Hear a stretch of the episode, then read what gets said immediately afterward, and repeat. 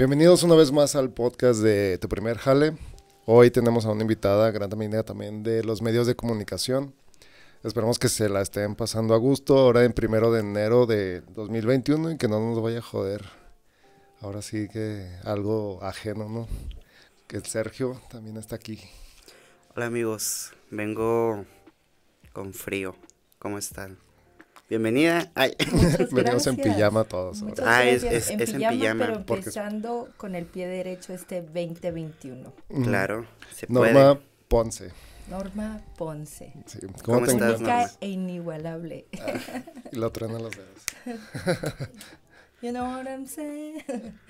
No, pues muchas gracias por la invitación. Me encanta poder iniciar el año de esta manera y sobre todo después de un año tan difícil, ¿no? Para algunas personas. Para la industria del entretenimiento en Cañón. sí. Fueron los primeros en irse y serán los últimos en volver, ¿no? Sí. Estamos acá. ¿Cómo se llama? Sobreviviendo, así arrastrándonos. De... Sí, sí, sí, sí, Nadando contra madre. completamente. Sí. Sí, entre con pata y, y uñas andamos ahí, pero ya andamos, ¿verdad? Reactivándonos, exactamente. Que va más o menos de la mano lo mío, pero la noticia nunca para, así que sí. eso de alguna manera medio me sostiene. Ok. Eres prácticamente tu, tu. De todo lo que es medios de comunicación, te has enfocado mucho en, en reporteada. Siempre. Fíjate que, bueno, les voy a dar un poquito de contexto y espero no aburrirlos. Ok, pero Dímelo. antes de empezar con el contexto de lo que te dedicas actualmente. Actualmente, No. Vamos mucho, mucho, mucho más para atrás. oh my goodness. Tu primer trabajo, tu Mi primer, jale. Es que mi primer jale fue repor- reporteando. O sea, ni- ¿En serio? Ni de Sí. 15 años, 10 años, así como que haciendo algo. Mira, afortunadamente no es por presumir ni... Yo soy una persona súper humilde y empática y creo que por eso hago el periodismo de alguna manera. Es como una manera de hacer justicia social para mí.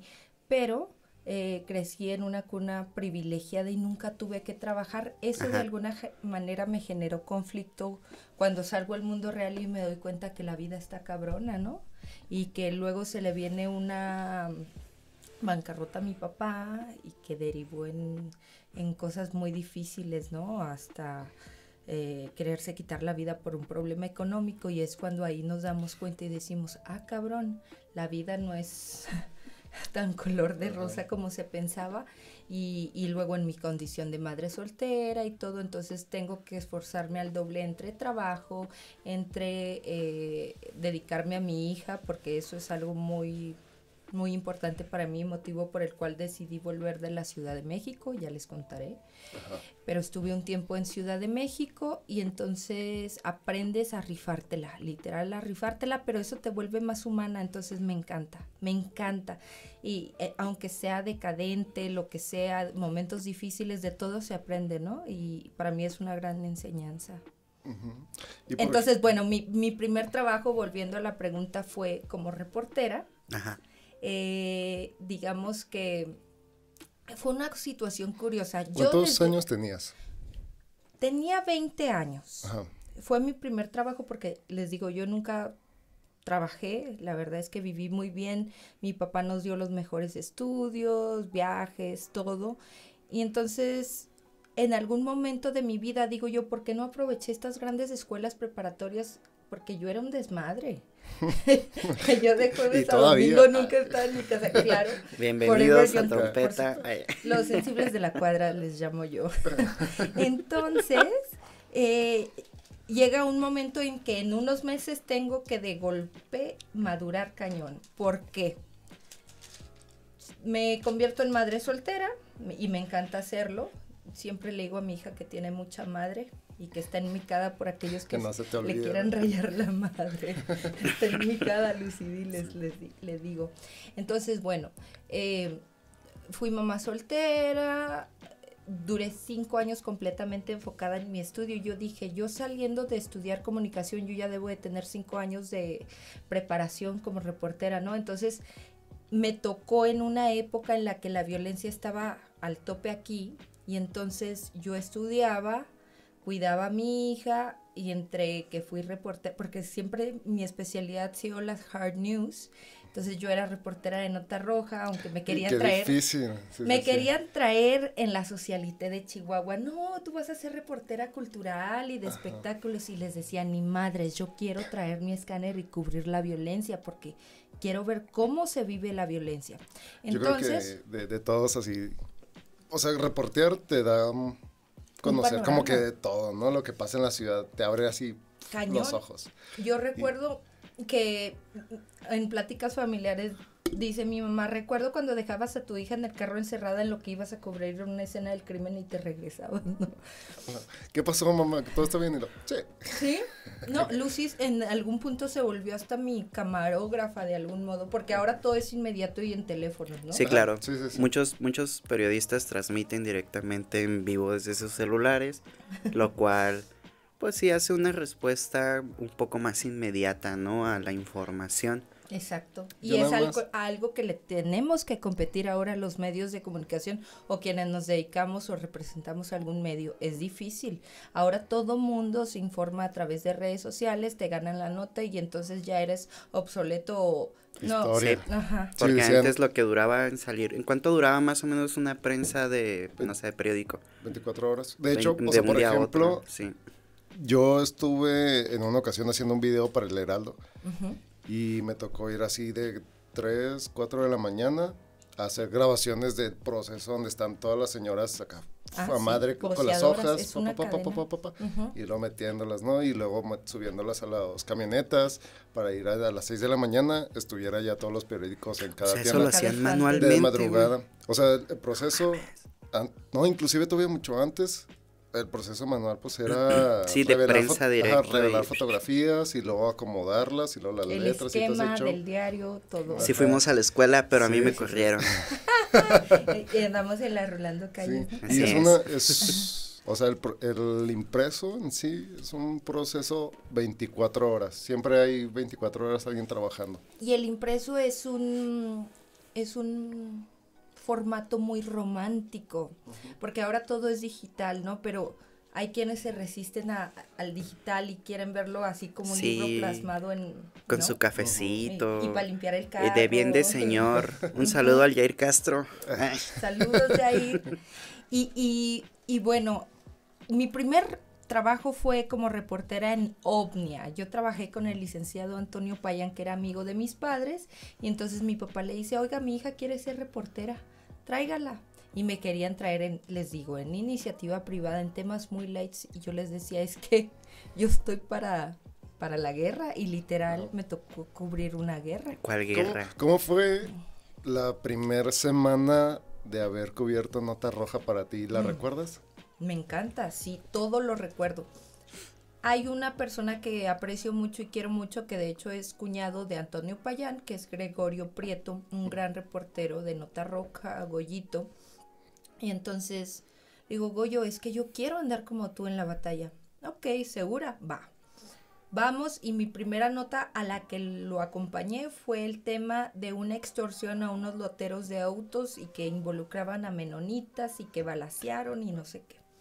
Un saludo para los menonitas. Un Son saludo a la chidos. comunidad menonita, sí. Ah, Sí, sí. paréntesis, compramo- compré un libro de Plotich para tratar de comunicarnos mejor con nuestros clientes menonitas. Deutschland. ¿En cuánto? Sí, tres pesos. ¿En dónde? En un mercado. Es un bazar. eh, ¿Sabes dónde está el Museo Menonita? Subes como dos Por el kilómetros. Ajá. Subes dos kilómetros y llegas a un bazar en medio de una labor.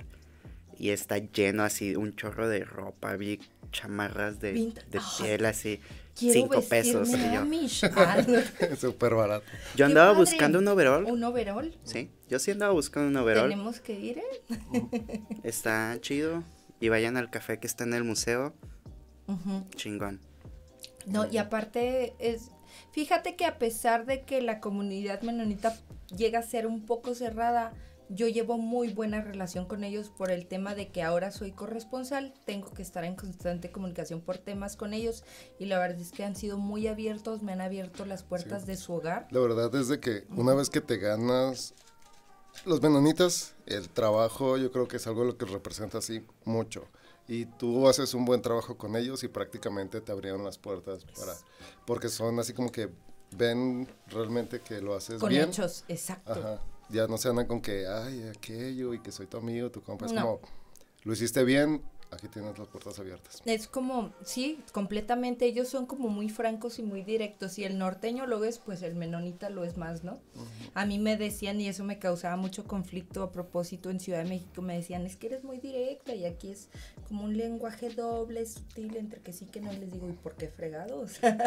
Me haces perder tiempo. no me hagan... pe- ¿Y No, y eso me ¿De generó muchos eres? conflictos, Ay. pero también me gané mucho respeto, Ajá.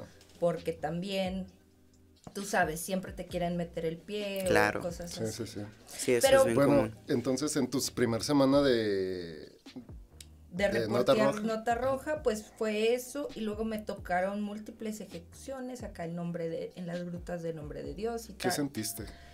Pues mucho caos. De hecho, déjame platicarte porque hoy que veníamos de camino mi novio y yo aquí al podcast nos tocó ver como una escena de un crimen ahorita pare- aparentemente un suicidio, entonces a mí esos temas me me conmocionan mucho. En algún punto de, de mi profesión siento que perdí esa capacidad de asombro porque ya eran tantas, tantas ejecuciones, narcoviolencia, que para mí era uno más. Pero si te pones a reflexionar en tu día y, reporteando realmente lo que viene siendo la violencia, llegas en un punto en el que dices, ok, pasó esto, ¿y qué pasó con esa persona? Y esa persona seguramente tenía familia y la gente que estaba alrededor, tú sabes, viendo la escena del crimen, el morbo entre niños, me tocó ver cosas muy crudas. Yo creo que lo más crudo que me ha tocado ver fue una vez, y ni siquiera estaba yo en labor trabajando, pero fue algo que mi corazón se estremeció. Era un domingo y vi cómo levantaban a una mujer y a las pocas horas la encontraron con tiro de gracia y sin pantalones allá por el TEC de Monterrey. La levantaron cerca de mi casa, la estaban metiendo con a punta de pistola, nos ve el agresor y otro que, que estábamos viendo y nos apuntan, yo iba con mi madre y mi hija y aún así denunciamos el hecho, pero fue algo que completamente me estremeció, entonces yo decía, ¿por qué vivimos inmersos en este mundo tan cruel y de tanta violencia cuando pudiera ser todo amor y paz? Y tú sabes que soy una hippie natural. Sí, sí. Entonces, digo yo, ¿por qué, ¿por qué generar una guerra tan absurda para mí? Absurda en el sentido de que unos se matan contra otros por, por temas de plazas, de divisiones, de cárteles, de lo que sea, pero al final mm, yo creo que no vale la pena ese, ese, ese modo o ese mundo dirigirte, o sea, ¿cuánto te puede durar, no? Entonces prefiero vivir dignamente, pero Sí.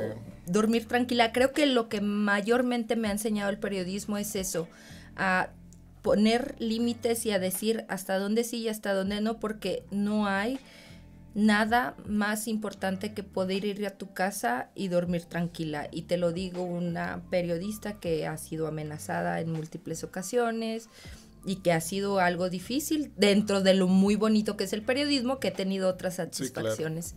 Fíjate, yo nada más un- tuve una vez una experiencia en, en la nota roja también cuando me estaba como que abriendo camino en, en descubrir por dónde iba, ¿no? Y me acuerdo que en esa semana fue así adrenalina pura, pum, Sí, pum, pum, pum, sí. de que llegaba y así ya eran las 9 de la mañana y pasaba algo y iba con este Valentín, uno de los Sí, reporteros más antiguos en la nota Sí. A madre, así, ¡ah! chinga, y luego yo iba agarrado del carro, así de que ya, ya, ya, ¿A va a pasar algo. Oye, si vamos a llegar, no hay bronca. Pero pues era siempre el ya primero en llegar. todo, ya. Tener la foto. También mucho tiene que ver el tema de cómo expones o cómo exhibes la violencia en las fotos, según la línea editorial del medio y todo. Sí. O sea, es, es, es todo un mundo. Sí. Yo llegaba así temblando acá, que, que- que espera. Sí. Pero Y luego me decían, ¿quieres entrar al aire para dar las noticias? Y lo, no, no, no, no, no, déjenme agarro aire, espérenme. Porque ¿cuál sí es- aire? Ay, estaba muy, o sea, est- estás Te- en te- chinga, te- todavía no acaba una cosa cuando ya estás pensando en camino a ir a otro lado. Y es como, Creo que ah, te un sobrepasa emocionalmente. Sí, es, es que como es un cuando... shock porque sobre todo no estás acostumbrado, o sea, yo al menos al principio, o sea, es como que no estás acostumbrado a algo así, llegas directamente a los madrazos, porque llegas a los llegas a los madrazos. Y es, wow, qué impresión, vivo aquí en mi ciudad, pasan estas cosas. Exacto. y entonces...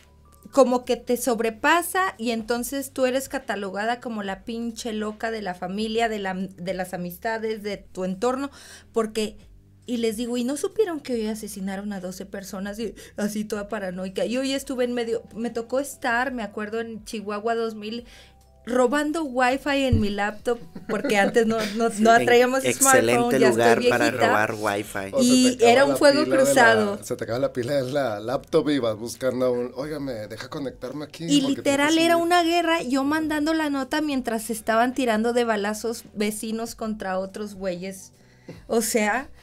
franqueándose estaban ahí. y, uno ahí andaba como el soldado Ryan, o sea. jugando Fortnite.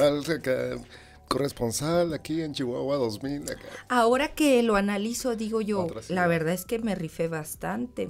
Y de ahí detonó que yo creo que todos los reporteros lo sufrimos, pero yo sufro de estrés postraumático. En algún tiempo traía tanta paranoia que espejeaba todo el tiempo, que no me vinieran siguiendo, ah, ah, ah, todo así, o, cualquier ruidito y ya sabes. ¿Cómo superas esas cosas? O sea, ya tienes experiencia en esto, pero por ejemplo hay muchos, eh, tenemos amigos que fueron compañeros con nosotros en la escuela, que ya tienen algo de experiencia, sí, pero estoy muy seguro de que tal vez les toque estos si siguen haciendo bien su trabajo, ¿no? Entonces, ¿cómo lidias con, con algo así? Yo tuve que aprender a las malas a poner límites, que es lo que más me costaba, ¿no? Y miles de terapeutas con los que he ido me lo han dicho, tienes que poner límites, Norma. Entonces, eh, centrarme y entender de verdad que una nota no vale la vida, porque vi a, conocidos compañeros perder la vida aquí en eh, a nivel nacional, ¿no? Y todo. Eh, México es un difícil país para ejercer periodismo. Es la profesión más difícil de realizarse en México. De hecho, Completamente. que fue tres o cuatro años, hubo esta iniciativa a nivel nacional de la Ley de Protección a Derechos Humanistas y Periodistas, que es una bronca porque a fin de cuentas ya había un protocolo antes, pero no se llevaba a cabo, no cumplía con las cosas. Hubo aquí reuniones de mesas de 15 o 20 personas, derechos humanistas y periodistas, intentando hacer pues las mejoras, pero a fin de cuentas, pues es como que... Y al final te das cuenta que no tienes ni un seguro social. o sea, pasó ahí? O sea, ni seguro social, a ese nivel. No, y, y sobre todo porque tiene que uno aprenderse a blindar uno sola. O sea, en mi caso, eh, que me pasaron varios sucesos donde mi vida sí corrió riesgo, eh, no hay confiabilidad hacia las instituciones. No la hay. En mi caso, me querían activar el protocolo, mandarme en aquel entonces con el subsecretario de gobernación Roberto Campa y luego entonces otra gente me dice, no, ni vayas ahí porque hay fuga de información y bla, bla, bla. Entonces tuve que aprender a blindarme sola. Terminé en un psiquiatra tomando 900 miligramos de litio diarios y además en depresión y pagando muchísimo terapia y todo porque fui amenazada de muerte y no era algo como, no era algo que debía tomar a la ligera, no era una amenaza sencilla, era dirigida, supe quién fue, todo. Cero apoyo y respaldo de, nuestras autoridades estatales, tanto el gobernador no me apoyó y él sabía todo el caso. Y, y, entonces tienes que aprenderte a blindar sola. Entonces, ¿qué pasó o qué tuve que cambiar en la fórmula? En mi caso, que yo amo el periodismo, lo que hago, me decía uno de varios terapeutas que tuve porque muy dañadamente. Sí, hasta que encuentras a alguien. Que hasta que encuentras a alguien. entiende un poco. Y me decía, mira, Norma, es muy sencillo. Son tres, tres puntos. ¿Te pagan muy poco por lo que haces? Sí. ¿Es muy riesgoso? Sí. ¿Pero amas lo que haces? Sí. Dos le ganan a uno. Justo este 2020, en febrero, tuve otro ligero percance, un suceso donde sí fue una amenaza.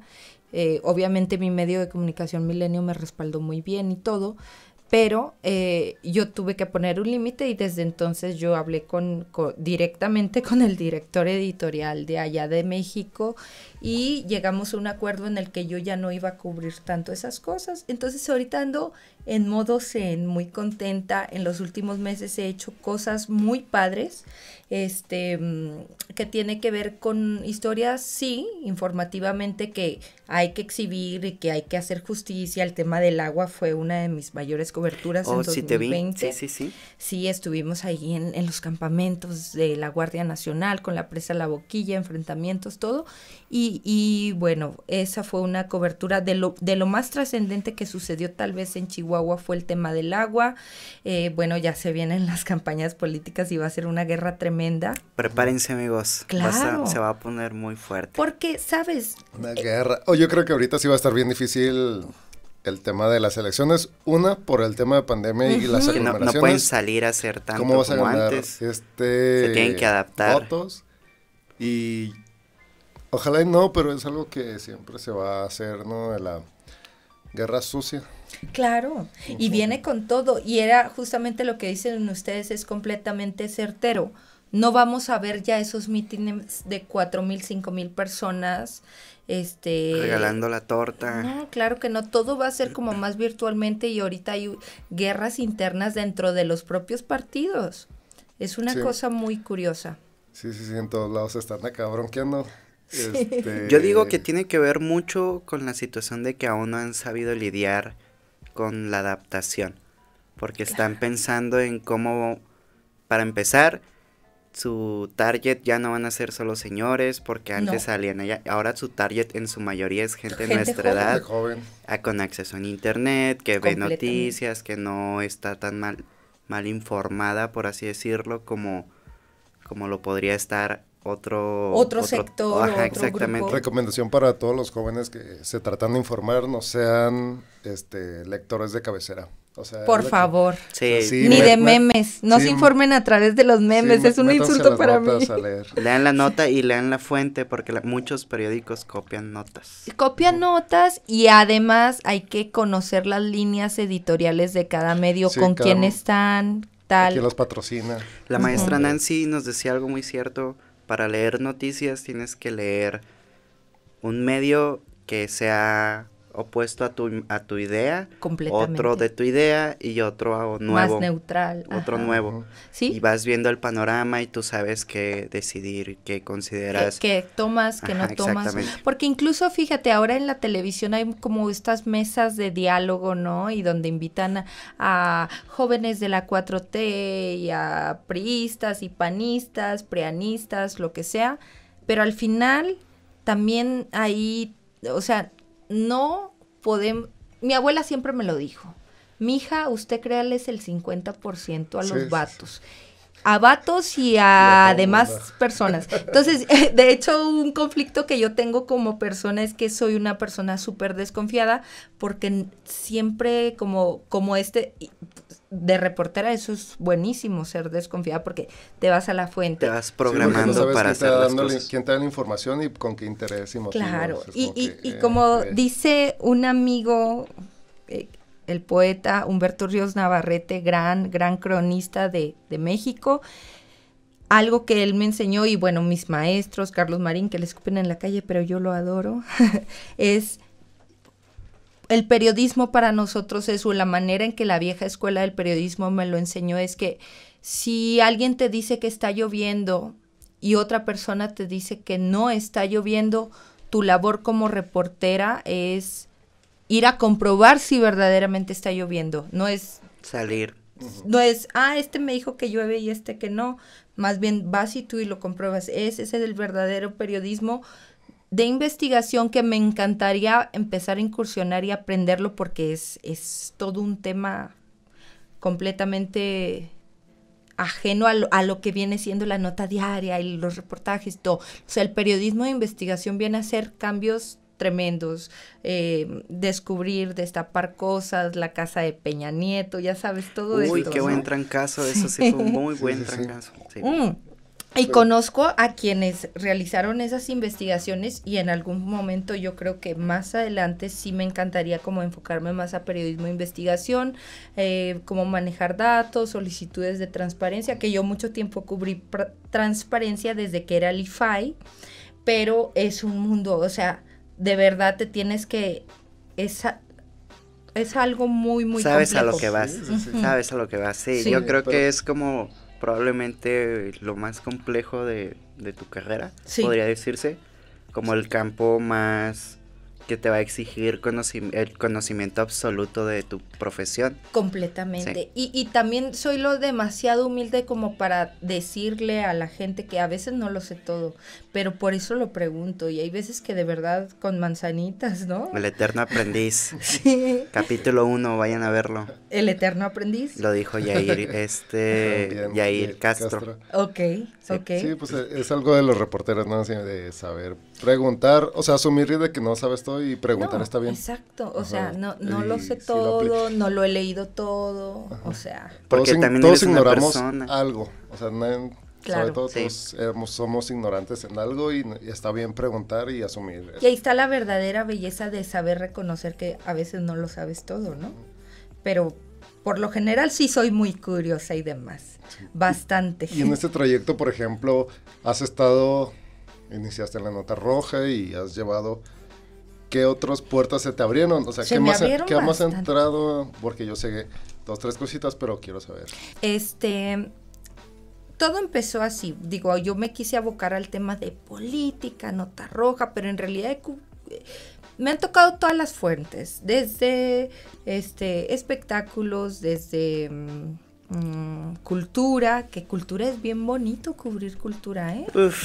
Me encanta. Vamos a cubrir. Sí, podemos decirlo. Pues, sí. ¿Qué van a cubrir? vamos a cubrir la, muestra, estatal de teatro y Festival Nelly Campobello. Ah, qué bonito. Pues De danza, es de danza. Me encanta. Un chocolatito. Ay, ya, sería mi segundo, ¿eh? Me les adelanté. Otro. Oh my God. Aquí, aquí todo el mundo puede comer. Se escuchará. Vaquera, Priamor, patrocíname. Mira, voy a hacer Vaquera está buenísimo. Este, Yo que, me, me, lo regaló mi hermana. Muchas gracias. Este de Navidad, son mis ah, dulces. Ah, qué, Se los estoy compartiendo. Oye, son como estos típicos dulces de antaño, no tan procesados como un chocolate muy natural. Sí. Muy suavecito, muy No tiene tanta mantequilla ni crema de cacahuate. Ni, ni, te empalaga ni nada. Miren, miren, miren. Oh my god, para comercial. Mil likes. Sí. ¿Qué has andado? Pues mira, me tocó de todo. y, por ejemplo, bueno. Sí. De que yo sepa, has andado con Vice. Estu fui cinco años colaboradora de Vice. ¿Cómo es trabajar con y actualmente, y actualmente con Milenio de corresponsal. Ah, ajá, Milenio ya. otras más? Mira, es que ha sido un proceso muy largo y creo que Milenio me abrió mucho las puertas en muchos lugares. Estar en Milenio es, es una gran escuela y la verdad es que no es fácil porque es es muy complicado. Mucha gente no aguanta. Los dos días yo vi mucha gente que se iba, literal se iba. Entonces yo, yo tuve que aguantar a las malas, ahora sí que fregadazos, o sea, insultos de jefas, jefes que hoy, hoy en día si hoy los denunciara sería algo así como, no manches, toda la marcha feminista, mi, mi, manada me protege, ¿no? Pero eh, yo le tengo un gran cariño y aprecio a Milenio porque aparte de que es un medio muy reconocido, y más en el medio político, es una gran escuela. Y a mí, quien me arropó muy bonito fue siempre Carlos Marín. A mí me tocó cuando estaba Ciro Gómez Leiva y Carlos Marín, pero yo, yo soy más del team Marín, ¿no? Marín es una hermosa persona con una gran calidad humana y un señor súper brillante y a él le debo mucho de lo que yo aprendí mucha gente, es un personaje súper controvertido porque mucha gente lo cuestiona, lo critican, todo, pero tú lo conoces en persona y es una gran calidad humana. Yo solo tengo puro amor para él, porque él fue verdaderamente mi maestro quien me protegió. Él me trató como si yo fuera una sobrina, una hijada, con un respeto, me enseñó con una humildad. De verdad, yo a Carlos Marín le debo todo lo que sé del periodismo. Y bueno, en ese tenor, tú sabes, viví tres años en Ciudad de México y te vas abriendo las puertas, ¿no? Y ahí el gremio es tan pequeño y es tan padrísimo. No, no, las fiestas reporteriles allá algún día. Hay Las un lugar. posadas de, de medios de comunicación. Oh, llévame No, un no, una no, no. posada. Sí. Yo no hemos estado en Eh, Es, aquí, es pero- un mundo muy rockstar, ¿eh?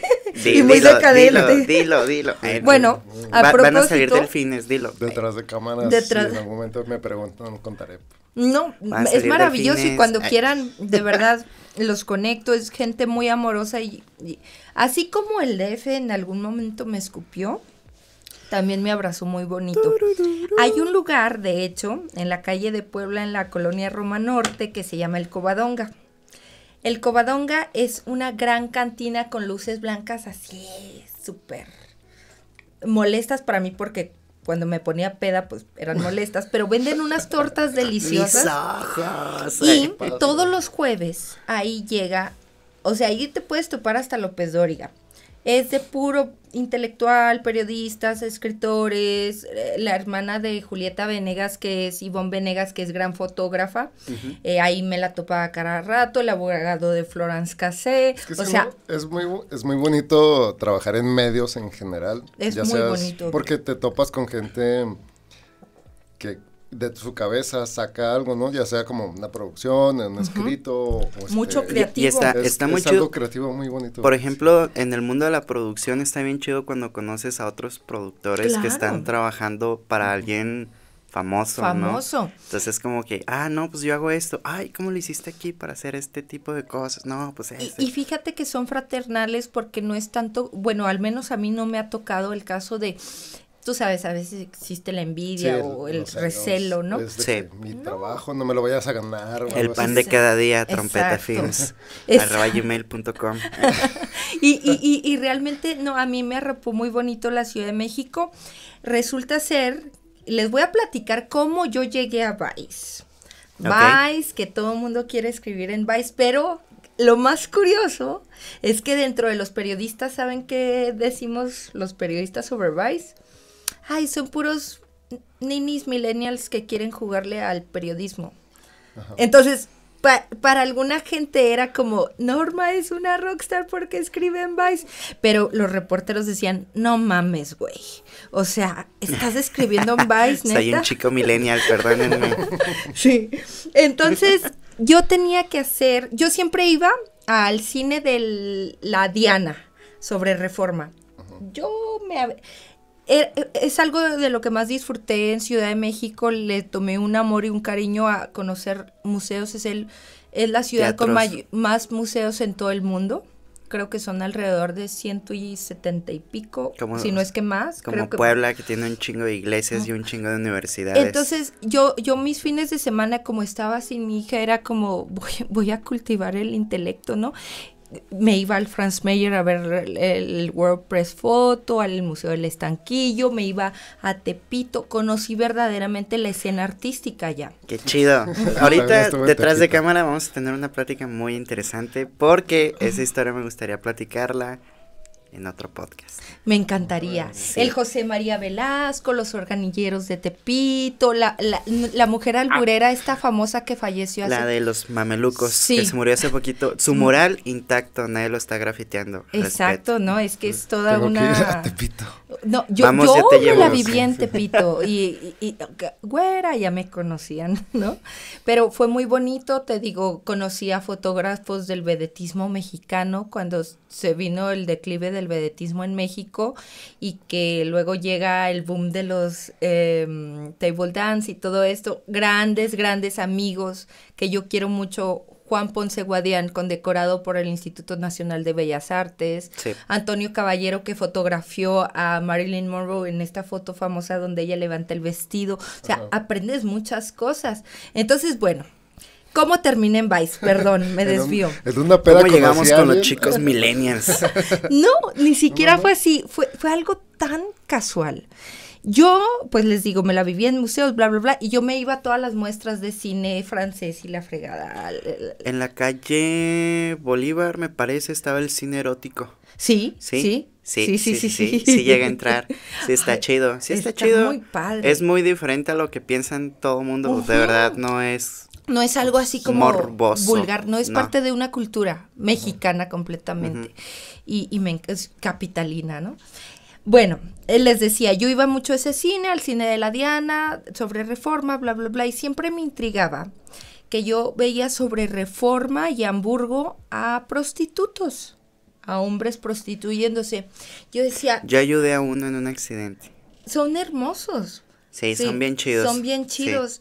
O sea, ellos no ni siquiera tienen un padrote que los controle. Entonces yo un día dije, yo voy a hacer el tema de, Ajá.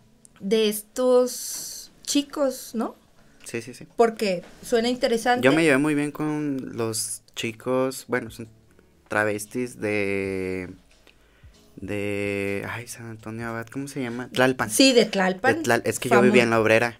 Ah, pues sí. Tres Ahí sobre, sobre Tlalpan. Sí. Vialidad. Entonces, a mí me tocó una vez eh, ver un accidente de, de, pues, atropellaron a, a un travesti, y tú sabes que en la Ciudad de México, pues, es ser invisible, tristemente. Sí, sí, sí, sí. Entonces, eh, pues, en corto, una ambulancia y acá, y de ahí me, me, me agarraron cariño porque no, no los, Los ayudas. no los omití, como la Claro, mayoría. Como suelen discriminar y ah, sobre todo más acá siento yo en estados conservadores ahí hay como que un poquito más de apertura no O sea, en cuanto al tema LGBT. De hecho, no sé en qué parte del Estado de México hacen un festival eh, drag. Ay, eh, tenemos Eh, que ir. No me acuerdo dónde era, pero hacen un festival drag. Entonces, pues, ay, y conviven con no, la sociedad. es padrísima la Ajá. fiesta Sí, sí, sí. LGBT con es- yo he ido a festivales al Gay Pride allá y me encanta. Y, y bueno, pues te decía, eh, bueno, estos chicos ni siquiera eran transvestis, eran literal hombres prostituyéndose, con prostituyéndose con más hombres y con mujeres, pasivos y activos en una calle. Entonces, un día yo tenía que venirme de vacaciones para pasarla con mi hija, era fin de año y tenía que dejar especiales listos para el periódico. De Milenio, mando la nota y Milenio es, para esos temas no es muy abierto. Entonces no me pelaron mi gran reportaje que yo hice porque traía cifras y entrevistas y todo. Y dije, ay, es que esto es tan Vice. Yo, yo eso lo publicaría en Vice. Que mando un correíto al editor. El famoso correo milagroso. Si ayuda, en serio ayuda. Sí ayuda. Tengan el correo Ajá. bien, en de verdad, Tómenlo si en ayuda. cuenta. Sí. Yo eso quiero hacer con Playboy porque quiero empezar a escribir en Playboy México. Ok. Temas políticos. Hace poquito salió este. ¿Cómo se llamaba esta chica trans? Salió Ah, una es youtuber, Sí. no se me olvidó el Sí, nombre. ya sé cuál dices, no recuerdo el nombre. Volclova o algo así, no me acuerdo. Playboy. Ajá. Bueno, aquí en México, creo que es aquí en México, o si no es a nivel internacional, la dirección la tomó una mujer. Bueno, en Playboy México tengo yo que entendido que es Arturo el, el, el jefe en Ajá. México, pero, Pero una dirección de de... debajo de, Ah, ok. donde es como que están, si no es de ahí, ha de ser de otra eh, revista, pero a fin La de cuentas, revista H. estas revistas que en algún momento iniciaron como de consumo Eróticas, más, consumo ajá. más. ¿Revista H es mexicana? Y que, re- ajá, ¿Sí? HG, sí. ¿Sí es mexicana? Ah, Sí. ok.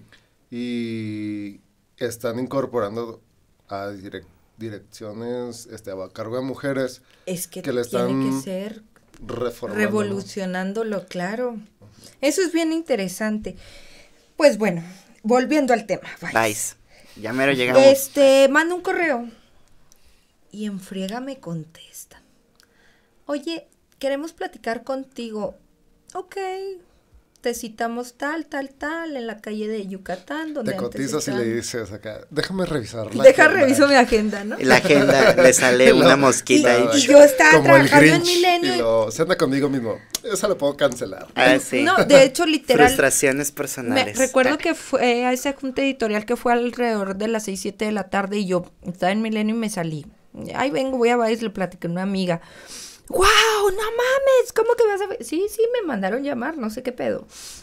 Llego, una casa, todos tomando Jagger, jugando ping pong, tomando 2X. No, normal. Ingiriendo cosas nocivas. Ah. Y luego, No, no es cierto. Norma, no sé qué, bla, lo, sí, pues este es mi tema. lo amamos. Pero no solo lo amamos, te vamos a ofrecer tanto por este texto, pero además te queremos plantear la siguiente situación. Gustó tanto que lo vamos a traducir al gringo porque Vice USA lo quiere. ¿Va? Ok. Es el único, fue mi primer texto y el único que me tradujeron. Lo replicaron en Colombia, Argentina, España, todos lados. Fue un éxito, fue un boom. De ahí me dijeron, queremos colaborar contigo. Ok, en ese entonces estaba Daniel Hernández y Andrea Noel me tradujo el texto. Andrea Noel es la chica que le bajan los calzones en Condesa y que se armó un, tuvo ah, sí, que tuvo una gringa, una gringa muy chida. y, y, bueno, yo con ellos desde los primeros en Vice México con ellos trabajé. Luego se fue Daniel Hernández y a Los Ángeles y luego se quedó a cargo Alejandro Mendoza con quien trabajé cinco años. Mi última colaboración fue en febrero de 2019 y es que hubo despidos masivos desde el Buró de Nueva York. Vinieron a ser como, ah, tenemos que recortar colaboradores y todo, pero fue muy bonito y hasta la fecha llevo muy bonita amistad con ellos. Las fiestas, uff, ¿qué les digo? Padrísimas. Hay que este, mandar un correo a Vice. Vamos a ver si nos responden. Yo quiero volver a colaborar con ellos porque había una vacante para temas de feminismo, buscaban a una mujer y yo. y tú sabes que esos temas los domino. sí, pero se me pasaron los días y ya no. Lo último que colaboré con Vice fue en este 2020 y me congratula mucho decirlo. Lo hice de verdad de corazón en pie de lucha no cobré ni un centavo, pero el currículum ahí está. Mi crédito al final pues salió en Netflix, fui la voz femenina para el documental de las tres muertes de Maricel Escobedo, una colaboración que hizo Netflix con Vice Latinoamérica, Carla Casillas, que fue la jefa de investigación, y Alejandro Melgoza, este, mis amigos, ellos se dedicaron a hacer toda la investigación. Yo los conocía pues desde México. Eh, fue muy padre. Les quiero platicar el proceso creativo de, ese, de esa grabación. Era, yo grabé en agosto, hacía un calor de la fregada, me mandaron mis líneas. Estuve dos horas encerrada en mi closet con cobijas encima, así asándomelo. Ah, dale esta intención, pero no, dale esta otra intención. y dale...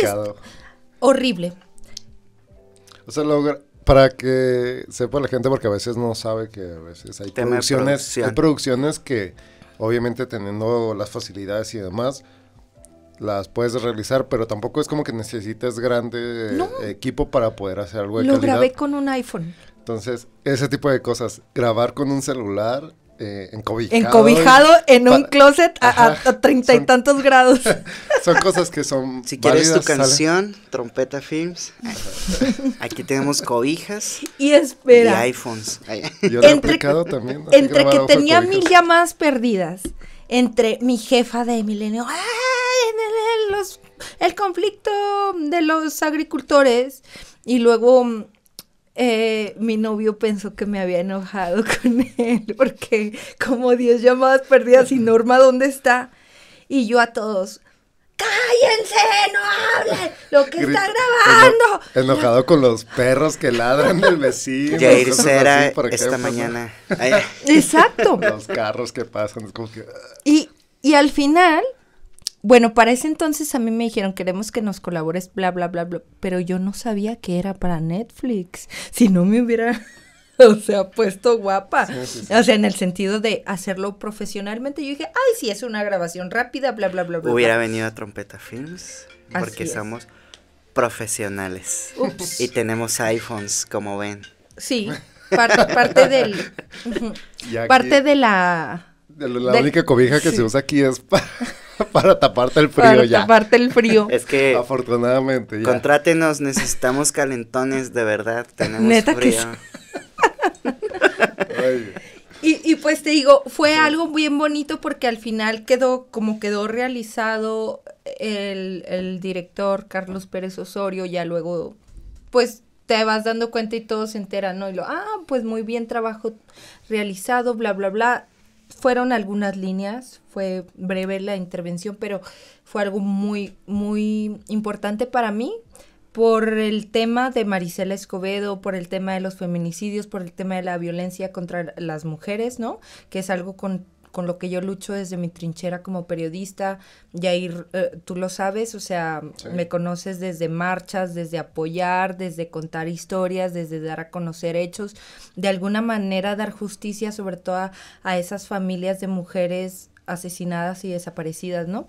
Entonces fue una colaboración muy padre, te digo, tengo una gran amistad con la gente de Vice, a pesar de que ya no colaboro con ellos, e igualmente con Univision, eh, trabajo con el Buró de México y Miami, eh, no aparezco a cuadro, pero ahí colaboro con temas, entonces soy muy freelancer. De hecho, ese debería ser un tema, ¿no? Cómo so- ser freelancer Sí, y sobrevivir freelancer en el intento. ¿Cómo Sí, comer? Que por cierto, todos tenemos ese proceso. ya mero va a salir nuestro giveaway de un costal de galletas de animalito y dos litros de leche eh, Nutrileche. Nutrileche, a huevo. Este, Para freelancers. Para freelancers. Es para freelancers. Así nos alimentamos. Claro, yo, la, la verdad, la gente se ríe, pero yo les dije, en serio, yo comí galletas de animalito por meses, Te creo. Por meses en la. Ciudad de México. Freelanceando. Yo sé lo Sí. que es pasar hambre. Recuerdo que una vez, bueno, yo siempre destinaba nada más 10 pesos para comer cuando recién me fui como una mujer provinciana a en lograr el sus DF sueños, sí puedes ¿no? hacer eso, sí, Sí. puedes hacer eso. Y, y me y destinaba 10 pesos diarios para una quesadilla frita que al final, pobre de mi cuerpo, lo padeció. Pero ¿Cómo un día no había nada, nada, nada que comer, nada. Literal, unas galletas saladitas y lo que quedaba de un tarro de mermelada de fresa y esa fue mi comida, un paquete de saladitas con mermelada de fresa. Que la neta se hacen paro, ¿eh? Sí, no, Ay, es- era deliciosa la combinación. O sea, lo recuerdo con mucho cariño y todo, pero en ese tiempo extorsionaron a mi padre, o sea, había muchas broncas familiares y yo quería cumplir mis sueños y me aferré a ellos. Y eso implicó te- pedir prestado para el camión, porque yo me manejaba en camión y en Sí, sí, metro, sí. que me corretearan, vivir, pasar cosas muy difíciles, pero al final yo dije, ni madres. Estaba yo en mi plena juventud y dije, de aquí soy, yo la voy a armar y yo puedo con esto y más. Y así fue mi vida. O sea, hubo momentos complicados y yo recuerdo que el calzado, cualquier zapatos que yo usara, me duraban como un mes de tanta carrilla que les daba porque yo desde las 6, 7 de la mañana andaba ya en la calle, 11 de la redacción seguía en la noche y pues como pinche explotación, me iba a chingar unos mezcales después de ahí.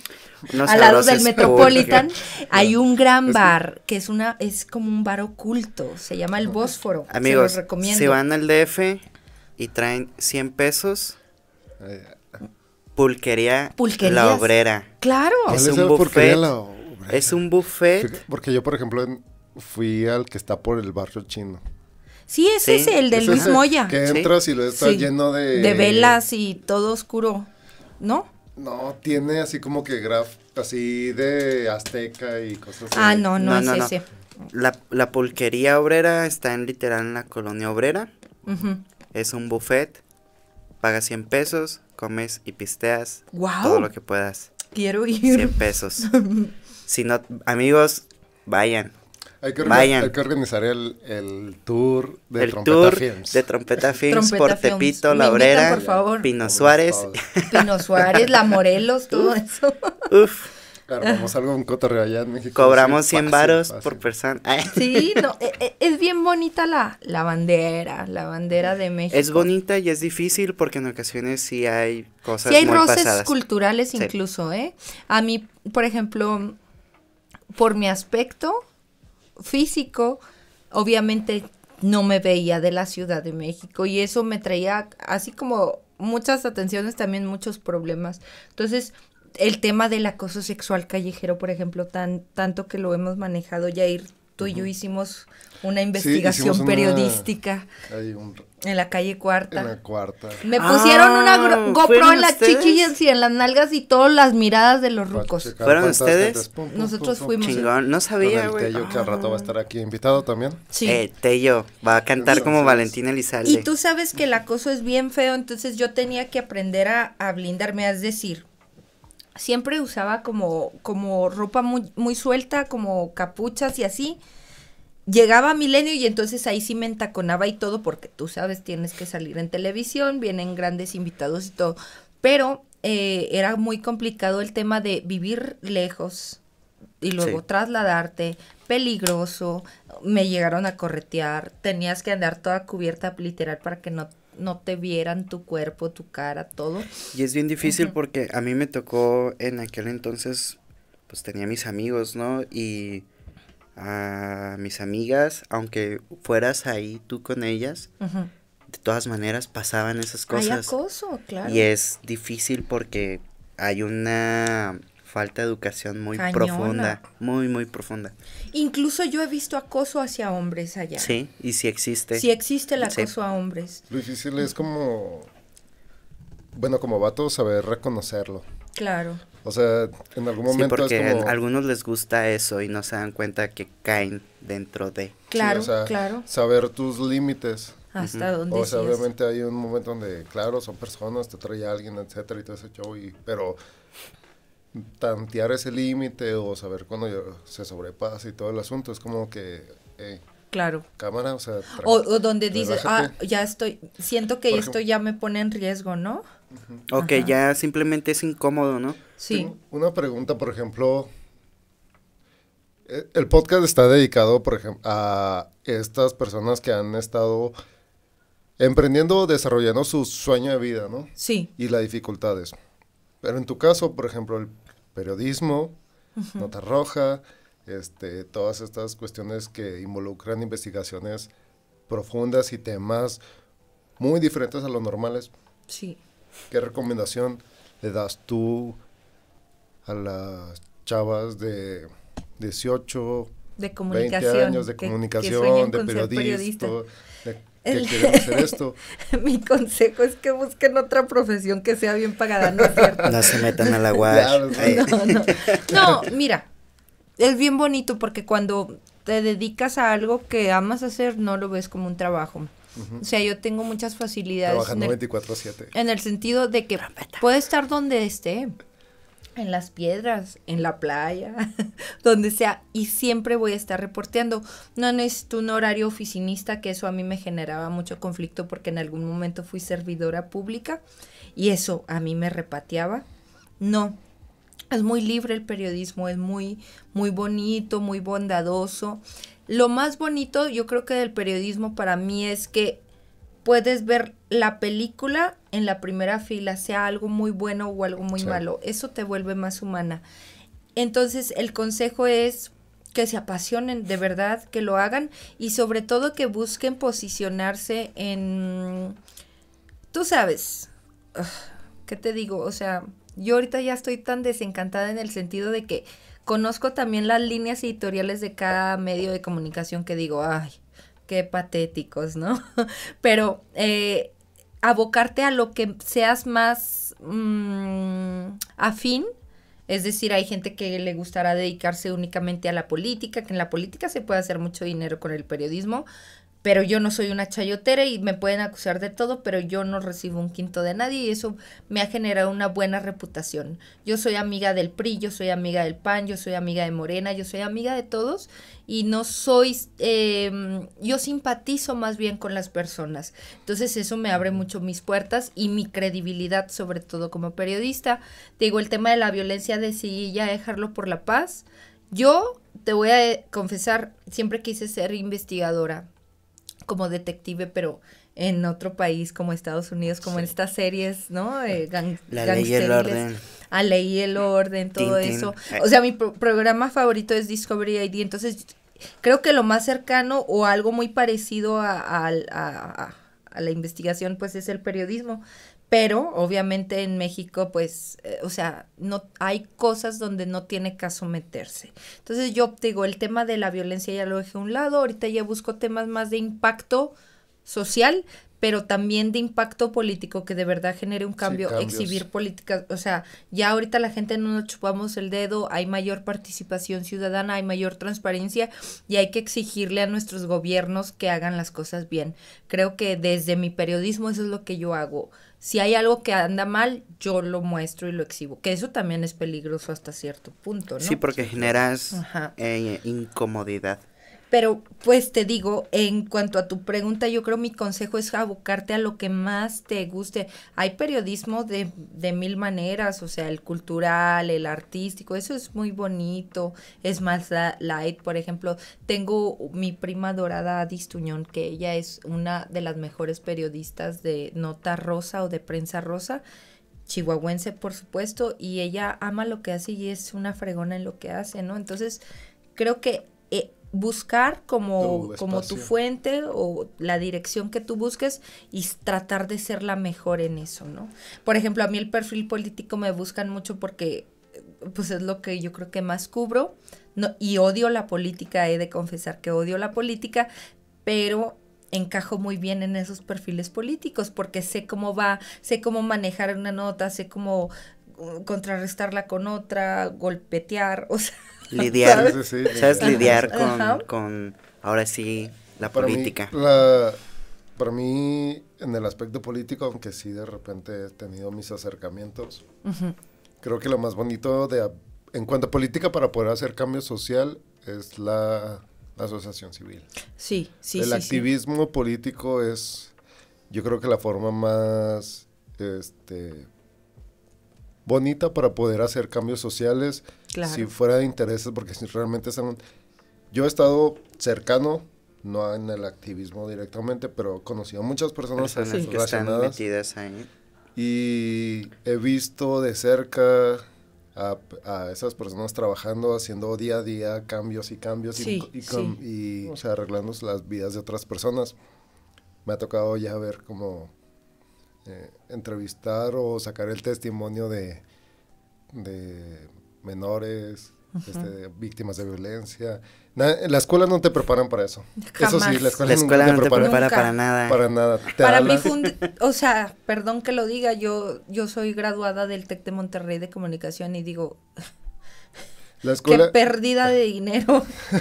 o sea, en, o en un sea, momento, pero- ¿Leyeron eso, amigos? en un momento Sí. tú dices, la escuela no te va a preparar para entrevistar a una gran Nunca. celebridad, a un político de referencia, o a tratar la mediación entre qué puedo dar y el interés.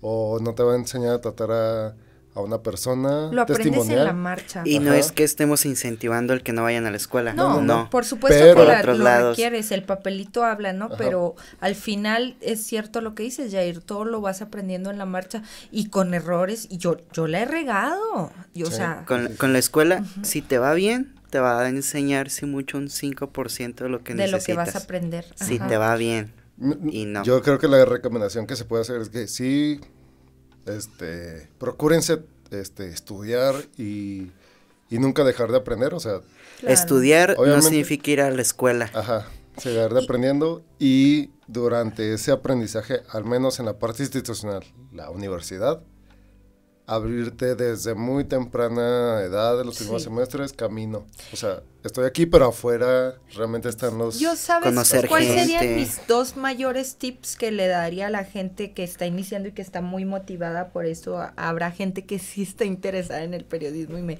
me encantará que me escuchen y si de alguna manera les motiva o les emociona lo que les cuento es uno ser bien genuina y fiel a lo que tú eres, no intentar ser otra cosa, o sea, porque ahí pierdes pierdes todo, pierdes el estilo, o sea, de verdad tienes que ser fiel a, tus ideales y, y defenderlos, eso para mí es invaluable, ¿no?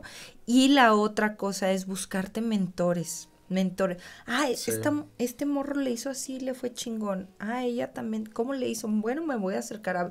Habrá Hoy- quien sí te lo comparta y habrá otros mamones que no Hoy te compartan tuvimos ni madres, ¿no? eh, una cátedra aquí con ella, güey. Hoy tuvimos una cátedra. ¿En que serio? En corto, sí, en corto tuvimos una dificultad ahí con, con algunas cuestiones que no que eran trabajo, nuevas para ¿no? nosotros en cuestión del trabajo, que nosotros sabíamos que tú ya habías pasado por eso, ¿no? Wow. Y en corto. Sin saberlo. Oye, ¿qué pasó aquí y esto? Ah, no, sí, sí, sí. Ah, ok. Y con eso resolvimos y fue, Claro. Sí, sí, sí. amigos, Preguntándose pregunten, no tengan Sí. miedo en preguntar, la verdad. Claro. Es bueno preguntar.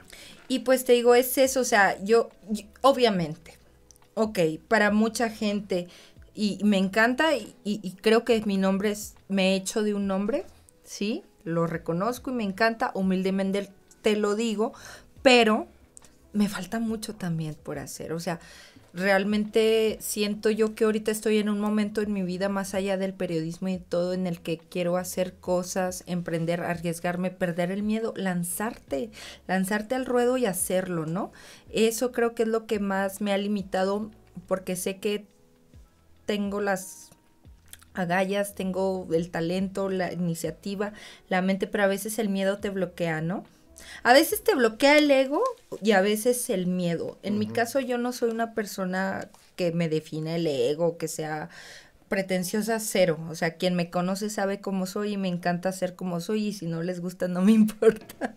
Pero Es su el- problema, Es su problema, pero el tema de ah, a veces me da miedo, me me falta confianza en mí misma. Todos padecemos Sí, nuestros claro. traumitas, la neta. Todo tienen, Ajá. todos tienen cola. Ajá. todos, todos tienen cola. Y yo, y tengo mi que trauma de que a veces me cuesta confiar mucho en mí y todo el mundo me dice, pero si eres, wow, ¿qué te pasa? No sé qué. Y a veces me cuesta a mí misma creer en mí. Y eso me ha limitado de cierta manera, profesionalmente, personalmente, tú sabes.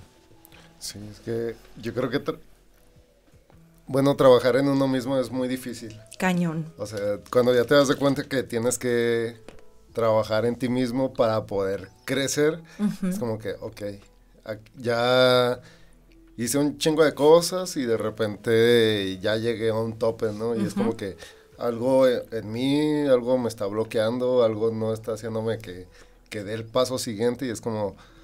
ah, trabajar eso es, es la parte difícil, pero a fin de cuentas yo creo que sí, sí logrando pasar ese, Y son etapas paso, también. ajá. O sea, yo, por ejemplo, me pongo a reflexionar mis 24, 25, 26 años. Yo andaba tope dándole, pegándole a lo más alto en el periodismo con líderes de opinión y todo.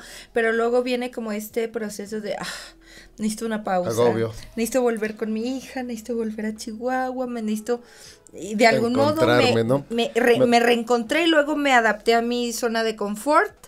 Y ahorita estoy como, no mames, otra vez tienes que reactivarte, Norma, o Ahorita ¿qué vas a estamos- hacer? Pandemia. Realmente sí. Y, y te digo, también como parte de este ejercicio periodístico en mi vida personal, me encantaría de algún modo cambiar completamente mi vida y dedicarme a hacer algo completamente diferente. He pensado en aprender a poner uñas, irme a poner uñas ilegalmente a las negras de Atlanta o de Las Vegas o algo así, ¿no? Y después haré mi libro, ¿no? O algo así. Memorias. Porque te podrás alejar de los medios, pero siempre va a haber la espinita de... Sí. Yo creo que también algo, ¿no? el Sí. periodismo Todo tiene es mucha rebeldía.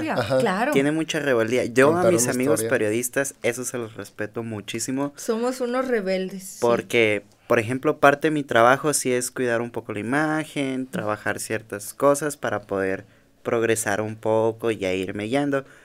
Y mis amigos reporteros es, y que el gobierno... ah", Y yo, somos "No unos mames, improvisados y güey". sin pelos en la lengua. Y eso está bien chido. Y las Sí. mejores pedas, discúlpenme, me las he pasado. Con con los reporteros. periodistas. Sí. Lo siento, Sí. pero sí. Sí, sí, sí. Sí, no, es que somos labiosos. Son chidos, son chidos. Mm. A mí me encanta y sí, la verdad es que sí, soy la oveja negra, la mm, rebelde del hogar y todo, pero siento que las ovejas negras, al contrario de, de ser vis- vistas como algo malo, venimos a romper programaciones de nuestro árbol genealógico, donde todo tiene que ser de cierta manera y así cuadrado. y- y- no. Marcan el ¿Sabes camino para qué? otro nuevo rebaño. Sí. Fuera de, digamos, todos estos, estos trabajos de, no sé, medicina, abogacía y todo lo demás, como comunicación en general. todas sus áreas. Terminan siendo carreras de experiencias. Cañón, cañón. Entonces, un día puedes estar haciendo una cosa y otro día puedes estar conociendo a alguien, el día siguiente estás haciendo todo diferente y siempre es una experiencia nueva. Te abre las puertas a, a conocer más gente y otras formas de pensar y a fin de cuentas tú agarras cañón. todo. O, sea, y eso rompe mucho en patrones que pueda, tanto personalmente como eh, en cuestiones de familia, ¿no? Entonces de repente sí somos como que los raritos de la familia. ajá, ahora, esta sí, va a venir. A mi, mamá le preguntan, ¿dónde está tu hijo? Allá en el estudio, sí, hay una cobija grabando podcast casi medianoche. A medianoche. Es correcto, o sea, de verdad que es completamente cierto lo que dices somos los curiosos, los sensibles de la cuadra, siempre digo yo. Pero eso a mí me ha dado, te digo, un, es como un alimento para el alma, conocer tantas historias, tanto contexto. Créeme que ahorita a mí, o, sea, ahorita analicemos, por ejemplo, redes sociales, Instagram, lo que tú quieras. Hay tanta pretensión, tanta eh, maneras de querer hacer verte perfecta en el sentido de que mi vida es perfecta y ahora ando aquí y ahora que ando allá para mí, perdón, las voy a ofender, pero para mí eso es patético. Yo busco más una riqueza espiritual y de conexión con personas así en cuanto a, a, un lenguaje más espiritual, ¿me entiendes? Por eso me parece una basura todo ese tema de Instagram. Y sí, tengo hay mis redes, tengo dos cuentas, las tengo bajitas en números y todo el mundo me dice, pero ¿por qué tú, si eres tú, las tienes tan bajitas? madre, he sido amenazada de muerte muchas veces. que Dar la información en internet es muy sabio, muy sabio. Sí, entonces eso a mí me es como un mundo tan superficial y tan banal, me da tanta hueva, ¿me entiendes? Entonces, para mí prefiero vivir la experiencia real y si nadie lo supo mejor para mí es mi secreto, ¿no? Es como hacer un graffiti y que nadie te torciera. terminó el podcast, me tienes que contar esas cosas porque a lo mejor hay cosas que no. Sí, dime. No. Pues no puedes salir al aire, ¿no? Pero bueno.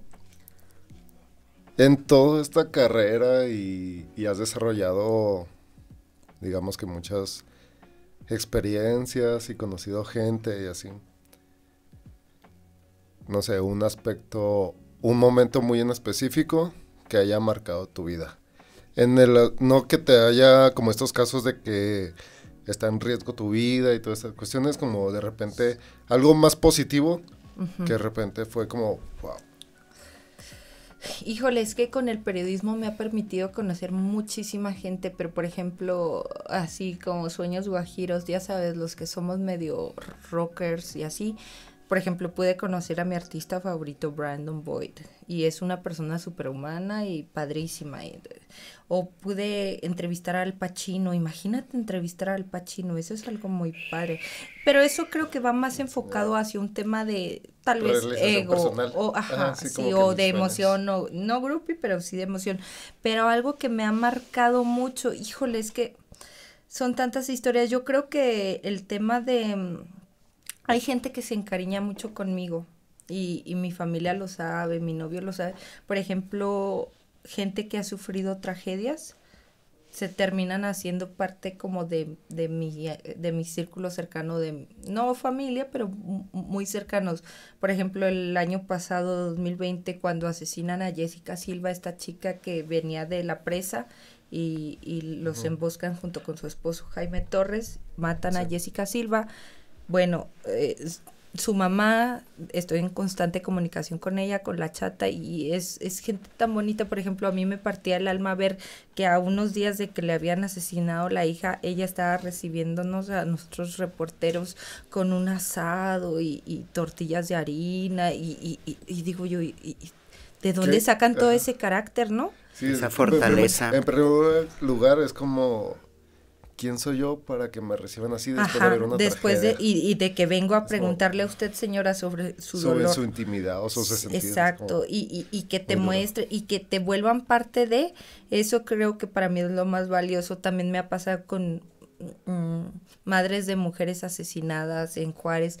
Eh, o sea híjole es que ahorita me agarras en curva porque son tantas historias que me pierdo. Pero el el hecho tan solo que después de una tragedia, porque lastimosamente, bueno, mis colaboraciones, por ejemplo, además del diario, las de televisión o así, a mí yo gano dinero de la tragedia y eso para mí es muy agridulce y muy triste y a veces lo he platicado con mi madre y me dice, ah, ya te cayó dinerito, pero qué triste historia, ¿no? O sea, a qué precio yo gano el dinero, ¿no? A, costa de sucesos tristes que, que, les cambian las vidas a las personas y eso a mí me duele mucho. Y aunque trato, obviamente yo creo que mi superpoder como periodista es, es que soy muy empática, o sea, mm, conecto también con la gente. Ya lo, ya lo demás de escribir, redactar, contar la historia, ya esa parte, el proceso de hacer un guion y todo.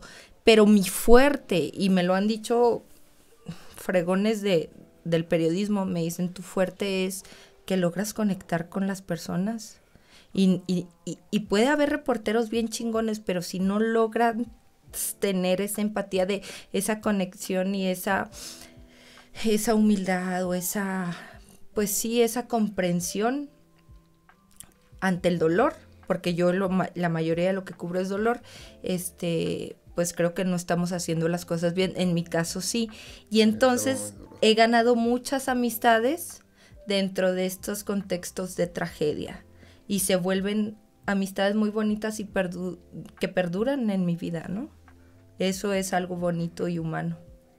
De alguna manera venimos a ser como un bálsamo para ellos porque también la gente quiere soltar, quiere expresarse. Alguien tiene que, al final de todo, siento yo que la labor del periodista, por más agridulce que llegue a ser en algunas ocasiones, alguien la tiene que hacer. Claro, claro. Porque la informar, este, pues es un derecho. Es, es nuestra libertad de expresión. Claro, entonces alguien lo tiene que hacer. Va a haber gente que a lo mejor lo quiere reprimir. Claro. Pero no es motivo para dejar de hacer las cosas. Y es, es algo así como, ¿qué te digo? El periodismo, hay mucha gente, está muy polarizado el tema porque hay mucha gente que le encanta estar informada y yo llego, por ejemplo, a cualquier lugar y, y, luego, luego quieren hablar, señores, conmigo de la grilla política y ta, ta, ta, ta, ta, con familia, bla, bla, bla, amistades, amigos de mi papá. Siempre, ah, ah ella es la reportera, ella sabe, ¿no?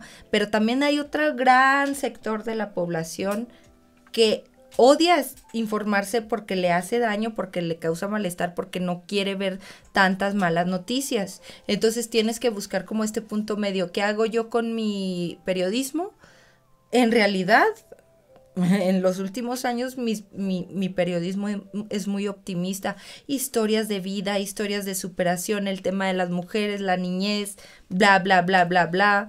Este, los grupos oprimidos, yo soy gran defensora de, de los grupos oprimidos, de las minorías. Entonces trato de darle voz a esa gente para empoderarla de cierta manera y se, luego se logran cosas y dices, ah, qué bonito, pues se cumplió este sueño, este otro, gracias a esto, pero yo, yo, yo soy así como una, ¿qué te puedo decir? Dice mi mamá, no, obviamente el adjetivo es, o sea, no tiene punto de comparación, pero dice mi mamá, eres como muy filantrópica, ¿no? Como la Madre Teresa. Obvio no lo ¿Sabes qué pasa, por ejemplo? Pero mi mamá, ¿sabes? La gente relacionada en, todos estos rollos, a veces, no sé al principio, pero me tocó llegar a conocer personas que quieren hallar el hilo negro y cambiar al mundo. Sí. Y obviamente llega un punto donde tú dices, sí, es que voy a encontrar el hilo negro y, y hacer masivamente, pero sí. son raras las personas que llegan a hacer algo así como tan masivo. Claro. Pero con el tiempo sabes que a lo mejor tu trabajo es es como una pieza más, ¿no? Sí, informar sí, sin, fatal, sin mm. ser fatalista. Ajá. Porque te vas a encontrar con la realidad. Sí, y, y también entender, me lo dice mucho mi, mi círculo cercano, todo el mundo. O sea, tampoco es como que vas a cambiar al, no, al mundo normal, o sea, cálmate. Pero a veces yo me engancho tanto, pero entonces digo yo, no, sí es cierto, o sea, calma. Y, y, y hasta qué punto sí me va a poner en riesgo a mí o no, o sea, hay que mediar. Hay una cuestión eh, que es sobre medir tus pasiones, sí. emociones Y, tu carácter. Sí. En el mundo profesional tienes que saber medir esas tres cosas porque en ocasiones conoces a una persona que tú querías conocer y tus emociones pueden regarla o tus Claro. pasiones también pueden llevarte a un punto donde te metes en una encrucijada donde no querías estar. Entonces, cuando aprendes a lidiar esas tres cosas, vas con un rumbo. Sí, Y traes eso es mayor ajá. dominación. Y eso es importante y muchas cosas que no te lo van a enseñar en la escuela, mucho menos en la UASH. Mm, es van a salir delfines, no, no así mero. Este Delfines.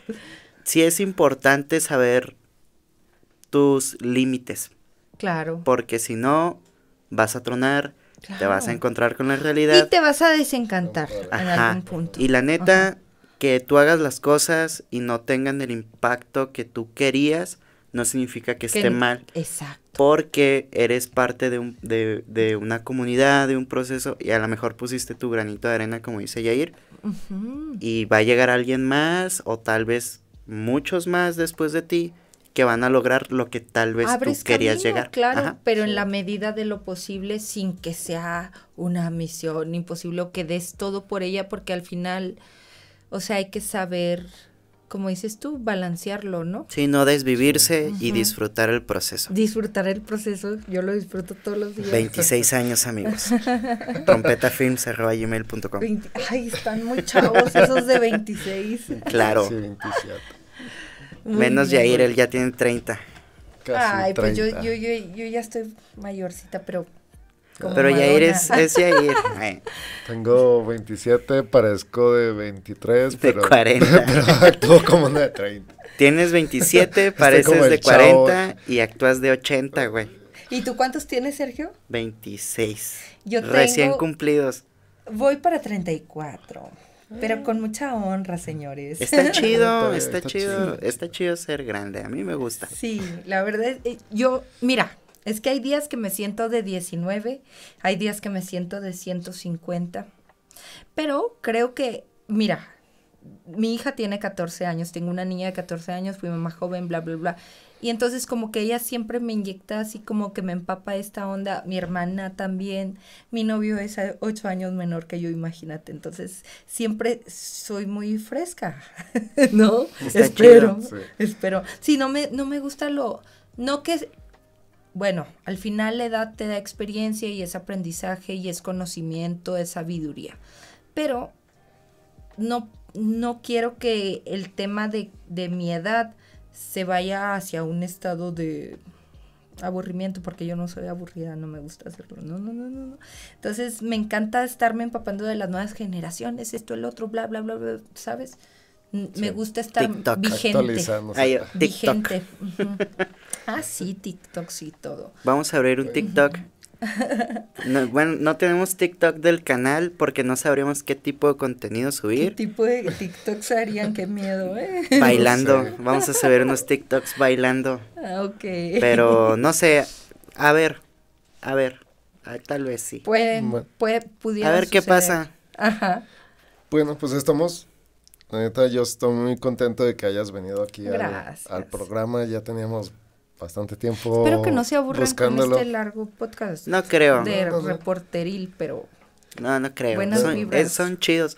Las personas que, que nos siguen y nos comentan, somos, son poquitos todavía. ujú, Este, pero son bien chidos. Es, va- es variado y chido. Son Me bien encanta chidos. la tribu, Es sí. bien, son bien chidos y es de todo, o sea, andamos en lo mismo. ajá, Ajá. Y es bien chido porque sí publicamos cosas y sí interactúan y sí nos platican y es como que son compis, todos son compis. Me Al- encanta, al rato cuando la se mano pueda, peluda. Cuando se pueda, hacemos una posada. Sí, Chida. ya vienen mejores tiempos. No, yo, yo les agradezco muchísimo, me encanta platicar, no me para la boca. Ups. Ups. Pero este me encanta iniciar el año de esta manera porque es representativo.